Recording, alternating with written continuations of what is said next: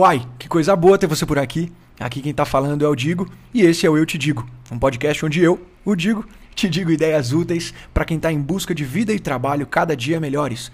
Ou, como eu também gosto de dizer, a gente compartilha por aqui atalhos para estarmos cada vez menos errados, até porque essa é uma boa maneira de acertar mais, certo? Então eu garanto para você duas coisas por aqui. Primeiro, um filtro altíssimo de qualidade e embasamento do conteúdo que eu vou te trazer. E segundo, um podcast direto ao ponto que vai passar bem longe daquela mesmice do desenvolvimento pessoal, dos pseudo-gurus de Instagram, de resposta pronta para tudo. Aqui é aprendizado de tudo quanto é lado, zero resposta pronta e muito questionamento. Vamos juntos nessa?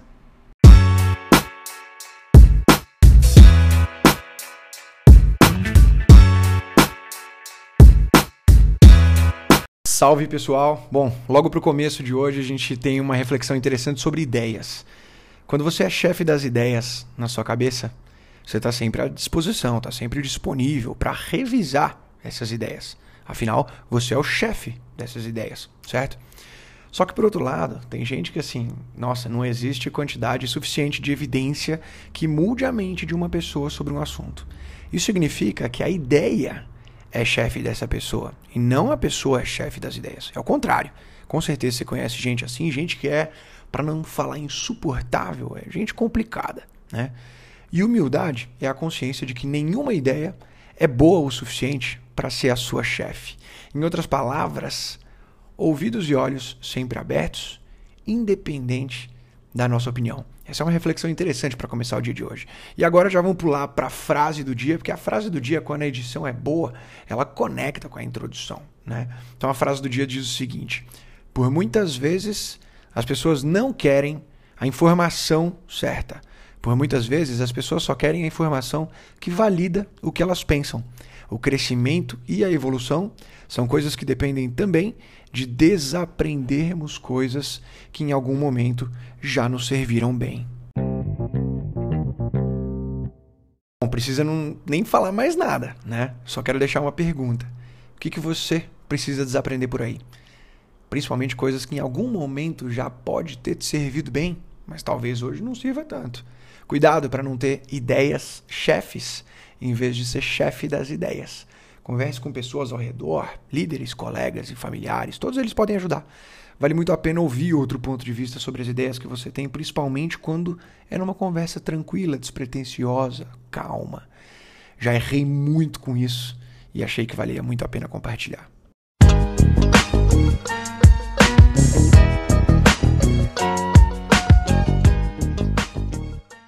Olha, o aprendizado de hoje, é, eu sou suspeito para falar, mas é que tá bem interessante. E tem um aprendizado que eu levo para a vida, literalmente. E eu sei que a gente fala isso para muita coisa. Só que esse aprendizado me marcou muito, de verdade. Então vou te contar que o aprendizado é o seguinte: para toda interação que você tiver com outras pessoas, ou até para qualquer nova ação que você puder tomar, qualquer atitude, você sempre tem três opções. A primeira delas é deixar as coisas piores de como elas estavam antes. Vou dar dois exemplos. Exemplo 1. Um, pode ser que ao conversar com uma pessoa você não olhou nos olhos dela e ela teve uma percepção de que havia algum tipo de desprezo ou faltou senso de importância da sua parte para o que ela estava falando. Ou seja, deixou pior do que estava antes, certo? Exemplo 2. Pode ser que você, ao entrar num banheiro do seu trabalho, você escove os dentes, aí ao escovar lá, espirrou um pouquinho de pasta de dente no espelho ou para fora da pia, sei lá, e você esqueceu de lavar.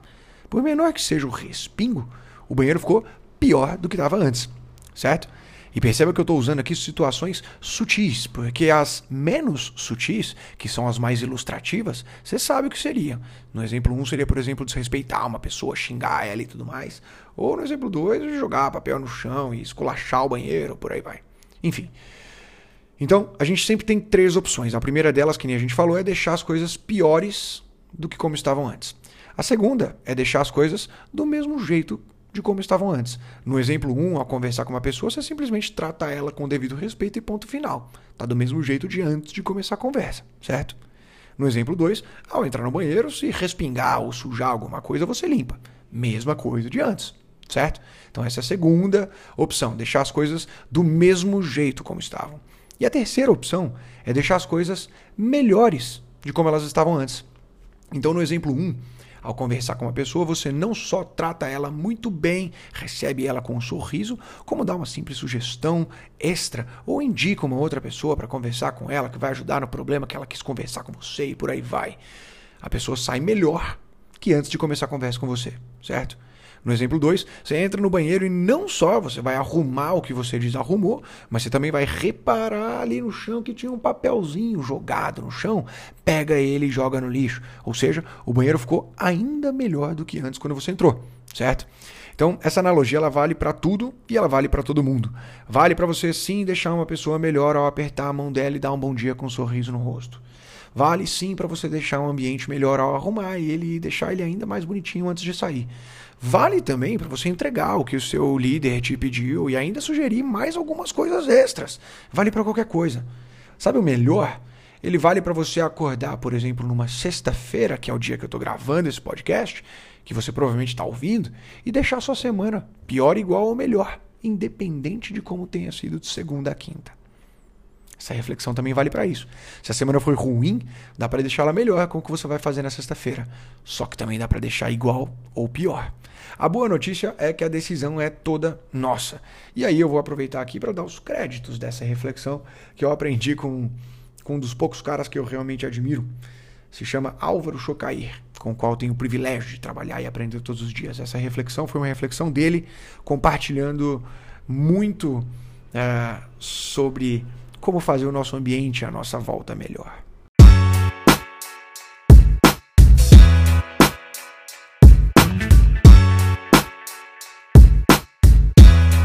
Mas não termina por aqui. Deixa eu te contar a importância disso. Eu vou estender um pouquinho esse podcast, vai pouca coisa, mas tenho certeza que você vai curtir. Dá para conectar esse aprendizado das três opções que nós temos com muita coisa. Só que o principal que me veio à cabeça para te dizer e aqui você sabe, eu te digo. Então, é, eu quero dizer da importância do ambiente à nossa volta, já que nós podemos sempre fazer o ambiente à nossa volta melhor. Foi disso que a reflexão acabou de falar, certo?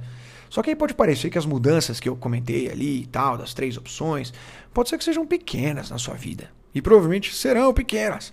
Mas eu quero contar dois casos bem rápidos aqui e completamente diferentes que comprovam essa importância tão grande que o ambiente à nossa volta desempenha, tá bom?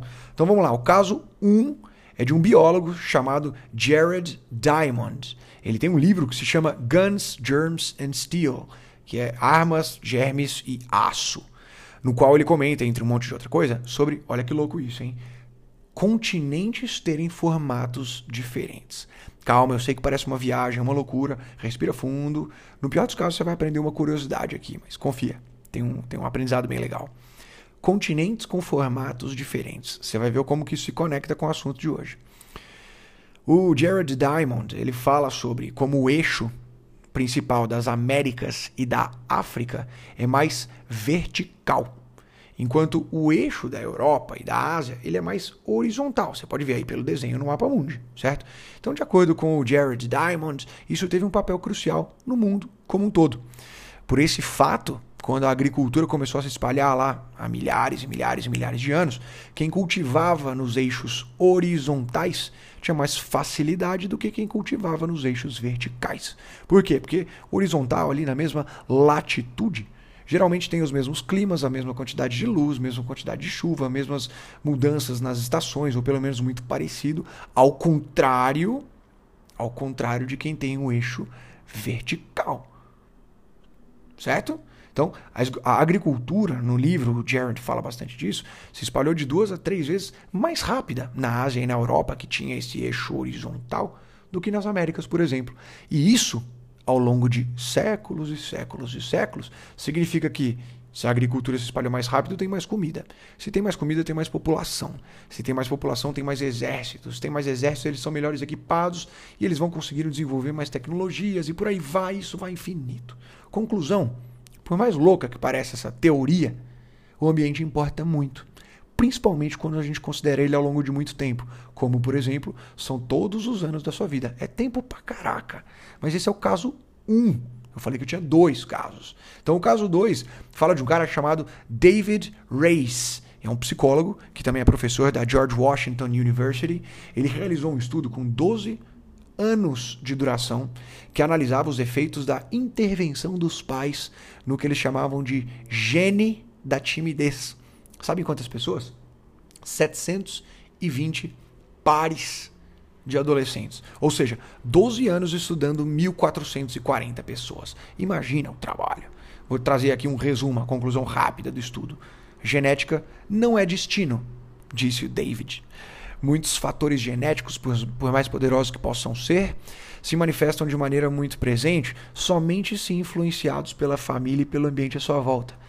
Então, assim, a conclusão, de novo, o, ambiente importa demais, principalmente ao longo de muito tempo, como, por exemplo, a sua infância e a sua adolescência.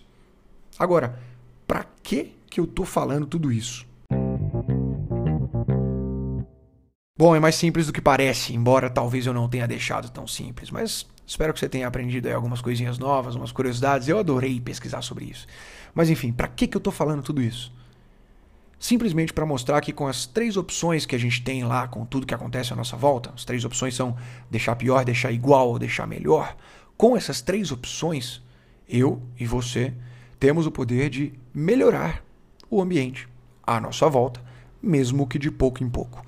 E os casos 1 e 2 que eu falei ali foram só para mostrar que, mesmo de pouco em pouco, a mudança é muito grande quando é ao longo do tempo.